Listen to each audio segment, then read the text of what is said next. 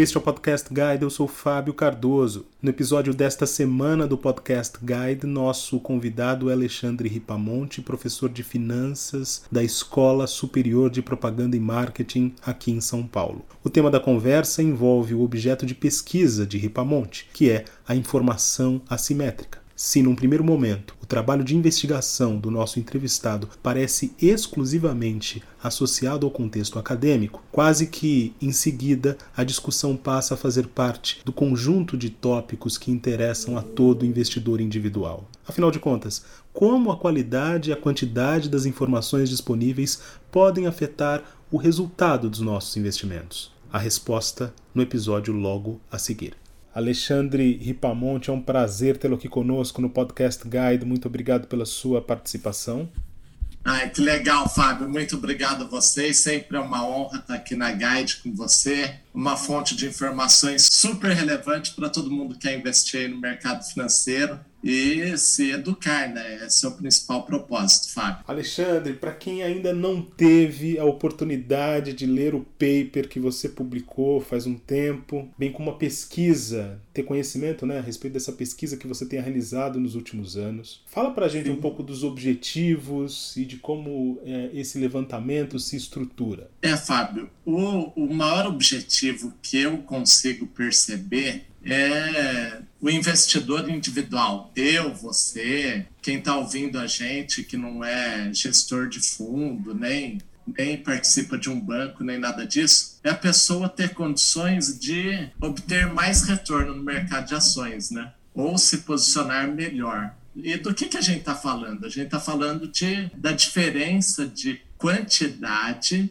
e qualidade das informações que tem que existe entre quem está dentro da empresa e quem está fora. Então a gente está falando de informação assimétrica ou assimetria da informação, né? Essa é uma questão muito, mas muito relevante em finanças, porque a pessoa que está dentro da corporação, o gestor efetivamente, ele até por uma obrigação legal, ele não pode dizer sobre os projetos da corporação para o público, né?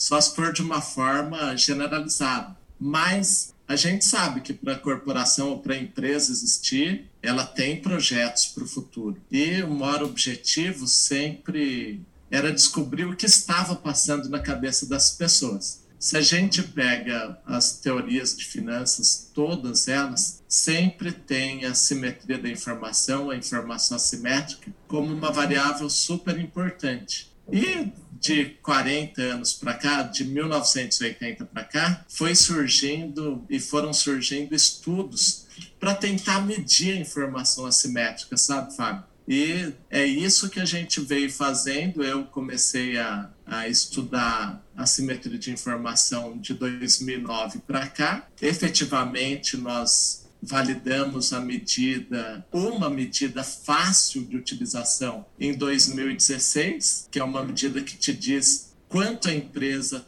tem é, de informação que ela não pode divulgar para o mercado. Ou, no, no, jargão mais, mais popular, né? o que, que o gestor está escondendo, que ele não pode demonstrar. E se a hora que essa informação chegar ao mercado, todo mundo vai se posicionar mas o interessante é você conseguir ter uma posição ou utilizar a guide para comprar algum, alguma ação, né? Ou de alguma empresa antes de tudo isso virar público. É, e aí a gente continua estudando isso, além da validação. Nós temos desenvolvido inúmeras pesquisas e a última e a mais relevante de todas elas é que testou essa medida para o mercado americano, para as instituições financeiras que estavam e que estão listadas na NYSE, né, na Bolsa de Nova York. Essas instituições financeiras que sempre foram colocadas de lado pelos estudos de finanças, né, se elas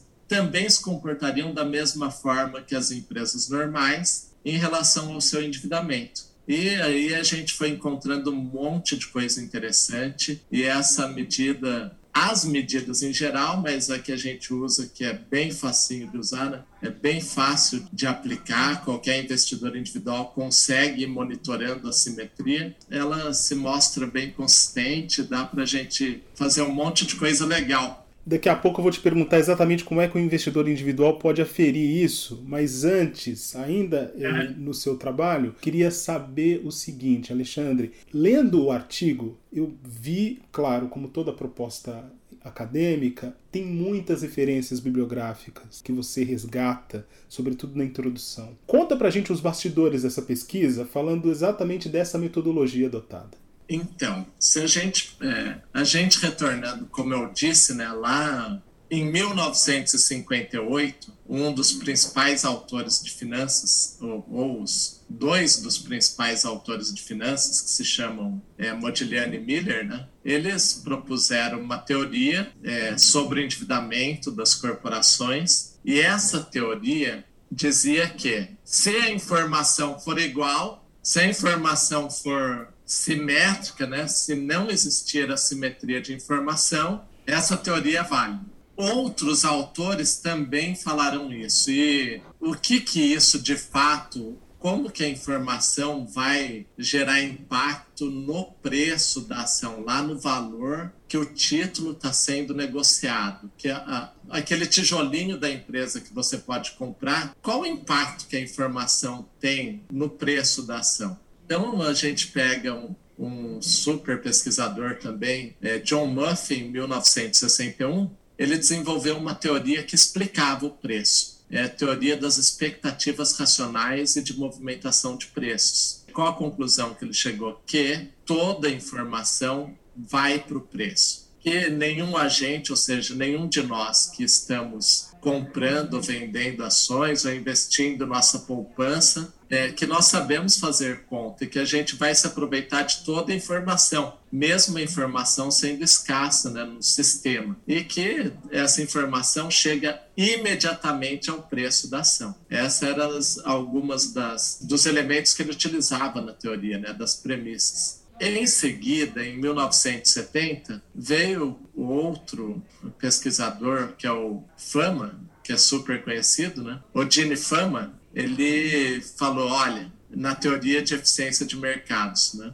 Ele disse o seguinte: Olha, toda informação chega ao preço realmente. Só que a velocidade que ela chega ao preço é diferente. E essa velocidade vai ser determinada por quanto a bolsa é desenvolvida no país. Então, por quanto o mercado de ações é desenvolvido. Então, se, se o mercado for desenvolvido fracamente, só a informação que aparece no balanço vai para o preço. Balanços são as prestações de contas das empresas. Né? Então, só as informações das demonstrações financeiras vão gerar impacto no preço. Ou seja, só informação histórica. Se o mercado for o que ele chamou de semi-forte, se a eficiência for semi-forte, as informações das demonstrações financeiras e mais as informações públicas, ou seja, os comunicados, os fatos relevantes, as entrevistas, tudo que houver público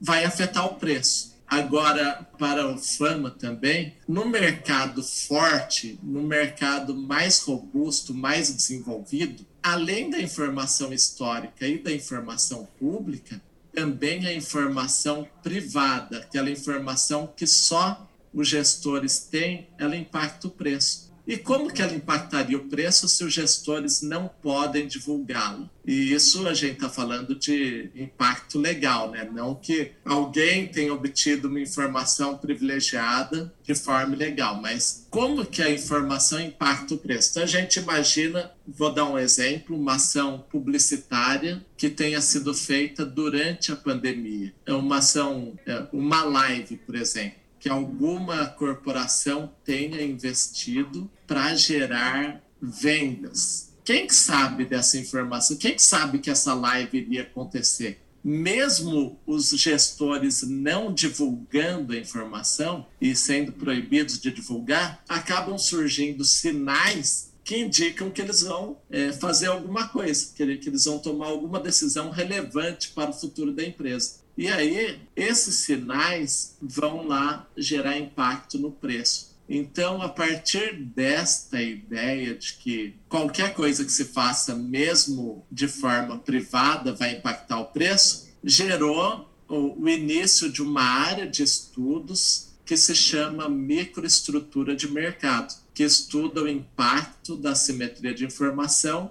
na movimentação dos preços das ações. E o primeiro que começou com tudo isso, primeiro a desenvolver uma medida, foi o Rowe em 1980. E ele se utilizava do maior e do menor preço também para gerar essa medida que dissesse quanto tem de assimetria. Logo em seguida, dois pesquisadores desenvolveram uma forma de identificar nos negócios do mercado de ações quais seriam ordens para vender iniciadas por vendedores e quais seriam ordens iniciadas por compradores de ações. Então, esse se chamou o algoritmo de Liu-Red, que foi proposto em 1991. E aí, com base nesse algoritmo, outras três pesquisadoras, é, duas pesquisadoras e um pesquisador, desenvolveram uma medida que se tornou padrão na literatura internacional, que é a medida que recebe o nome de PIN Score. É probabilidade de negociação com base em informação privilegiada. A Esley, o Kiefer e a O'Hara pegaram essa, esse algoritmo, aplicaram nos negócios das, do mercado de ações americano e desenvolveram a medida PIN Score. Só que essa medida, para se ter uma ideia, ela exige uma força computacional muito grande, porque ela vai necessitar examinar todas as ordens emitidas para todas as ações em cada dia. Então, não dá para você, no mínimo, você tem que examinar 200 dias de negociações para chegar numa medida consistente. Isso exigia bastante trabalho, embora tenha se tornado a medida padrão de assimetria na literatura internacional, ela era muito trabalhosa e isso estava dificultando o avanço das pesquisas. E aí, em 2012, dois autores, Corvin e Schultz, eles desenvolveram uma nova medida, que é uma medida fácil de calcular, porque só se utiliza do preço de abertura, do preço de fechamento, do maior preço e do menor preço da ação em cada dia. E com base nessa, nessas quatro informações, a gente consegue tirar quanto que a ação tem de assimetria e quanto que ela pode gerar de retorno futuro, consequentemente. Aí eu peguei essa medida, e aqui no Brasil a medida de assimetria já tinha sido estudado também por alguns pesquisadores, ou seja, seguindo o Rowe, que foi o caso do, ou propondo uma medida nova parecida com a do Rowe, que foi o caso do professor San Vicente, da, os autores são Minardi Monteiro San Vicente, e também é, depois o PIN Score teve autores, teve três pesquisadores no Brasil, foram Girão Martins e Paulo. Em 2014 eles começaram a, a, fazer a validação da PIN Score no Brasil. E eles aplicaram a PIN Score para vários estudos mas é uma dificuldade de, de computar mesmo a PIN score. Né? E aí, na seguida, como eu tinha começado, já estava simultaneamente desde 2019, né, e eles também. É, surgiu em 2012 o trabalho do Corvin Schultz, eu comecei a trabalhar sobre essa medida, e aí em 2016 foi publicada uma pesquisa minha que validou essa medida do, do Corvin Schultz para o Brasil. Então, o que, que aconteceu? Essa medida permite que você saiba quanto a empresa vai gerar de retorno no futuro. Ela é consistente com todas as outras medidas, ela guardou, ela é válida, os resultados são é, muito próximos da PIN Score, do Corvin Schultz e do Roll. Então é uma medida que vale e serve para a gente aplicar aqui no mercado brasileiro. E como é que o investidor individual ele pode fazer esse cálculo, ou melhor dizendo, essa leitura a respeito da informação simétrica ou assimétrica? Alexandre?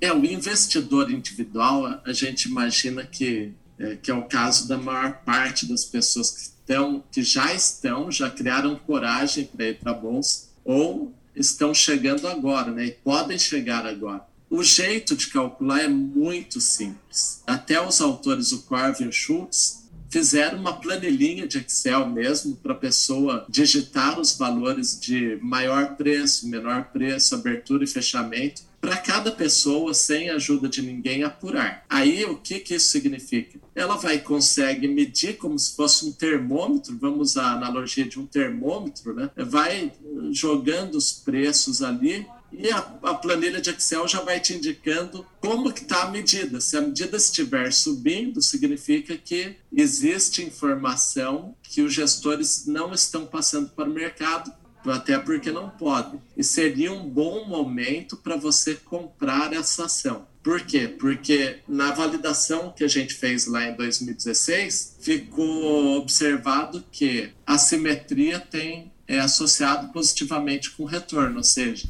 quanto maior a simetria, depois de um tempo vai gerar mais retorno. Então, o que que, o que, que a gente imaginou fazer? É, depois, nós continuamos pesquisando, evidentemente. E um dos objetivos de um dos orientandos que eu tive é, nessa linha de pesquisa era tornar, fazer um, um tornar esses dados sobre a simetria públicos, né? montar uma base de dados que pudesse coletar as informações na bolsa e oferecer para o público imediatamente, para a pessoa não ter que ficar ela mesma calculando, né? Até agora isso não foi efetivado, mas o que o investidor individual pode mesmo fazer? Pegar essa planilha do Excel, que é uma planilha simples, e ir colocando lá os preços. Evidente que a hora que ela tiver acesso a plataformas como a da Guide, né, ela vai ter outras informações também relevantes. E essa informação de assimetria se une às outras informações. A gente pode escolher, e o trabalho que eu estou me referindo desse orientando foi um trabalho que a gente publicou também em 2020, que fui eu com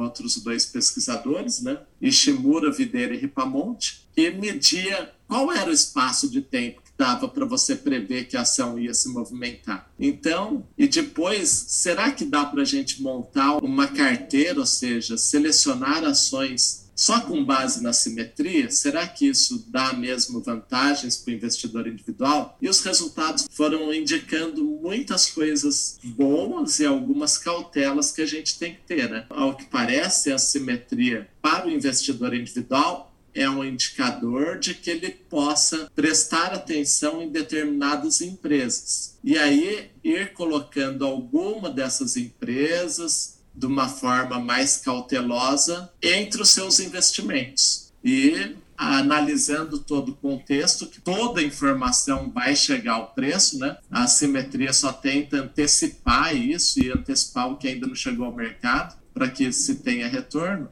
e utilizando a medida de assimetria também como mais um elemento para investimentos. A educação financeira nesse cenário, Alexandre, qual é a importância dela para equilibrar essa assimetria?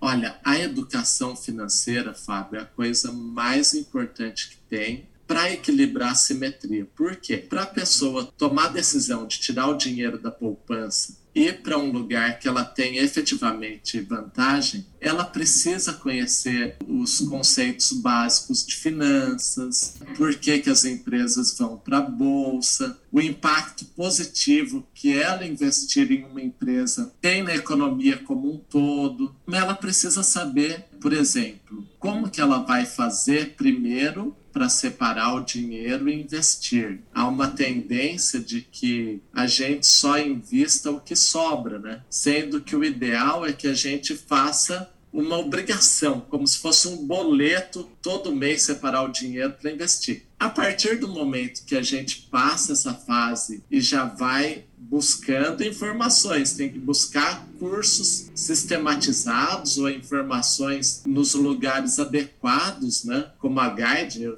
fico falando da Guide, depois você, você me, me cobre por eu usar a marca. Você tem que usar as fontes confiáveis de informações, para ir se familiarizando com o mercado. A partir do momento que você começa a investir, você vai ter que conhecer os conceitos de risco, de retorno, como que eles são calculados, qual a influência deles, e aí você vai conhecer uma pessoa chamada Markowitz, um pesquisador que tentou também extrair uma medida para a gente investir em um conjunto de ações que oferecesse o maior retorno com o menor risco possível. Há cálculo para isso, então a gente tem que se educar. E depois veio um aluno do Markowitz que se chamou Sharp. Então, Sharp não é só uma medida de risco e retorno, né? Sharp é o William Sharp que falou: mas tudo bem, se eu for para o mercado de ações, quanto que eu tenho que ganhar? O que, que eu tenho que exigir? O que seria bom? E ele desenvolveu um modelo para a gente calcular exatamente quanto a gente tem que ganhar. E assim por diante. Os estudos vão se desdobrando de uma maneira muito interessante e o caminho para isso é educação financeira. Se você tem educação financeira e você consegue perceber as informações que vão chegando até você,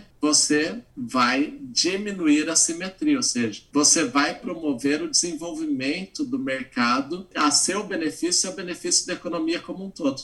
Alexandre Ripamonte, foi um prazer tê-lo aqui conosco no Podcast Guide. Muito obrigado pela sua participação. Ah, Fábio, muito obrigado a você. Para mim é sempre uma enorme alegria. Primeiro estar tá com você, estar tá na Guide e depois falar sobre a simetria, que é um, a minha linha de pesquisa, né? Isso traz muita alegria, além da gente poder compartilhar um pouquinho com o investidor que vai tomar decisão, que vai comprar ação, o que, que ele pode fazer. Muito obrigado mesmo e conte sempre comigo. Um abraço. Esta foi mais uma edição do Podcast Guide. A nossa lista completa de entrevistas está disponível no Apple Podcasts, no Deezer, no Google Podcasts, no SoundCloud e no Spotify. E no aplicativo O Guia Financeiro, além dos nossos podcasts, você encontra muito mais conteúdo sobre o mundo da economia em diversos formatos.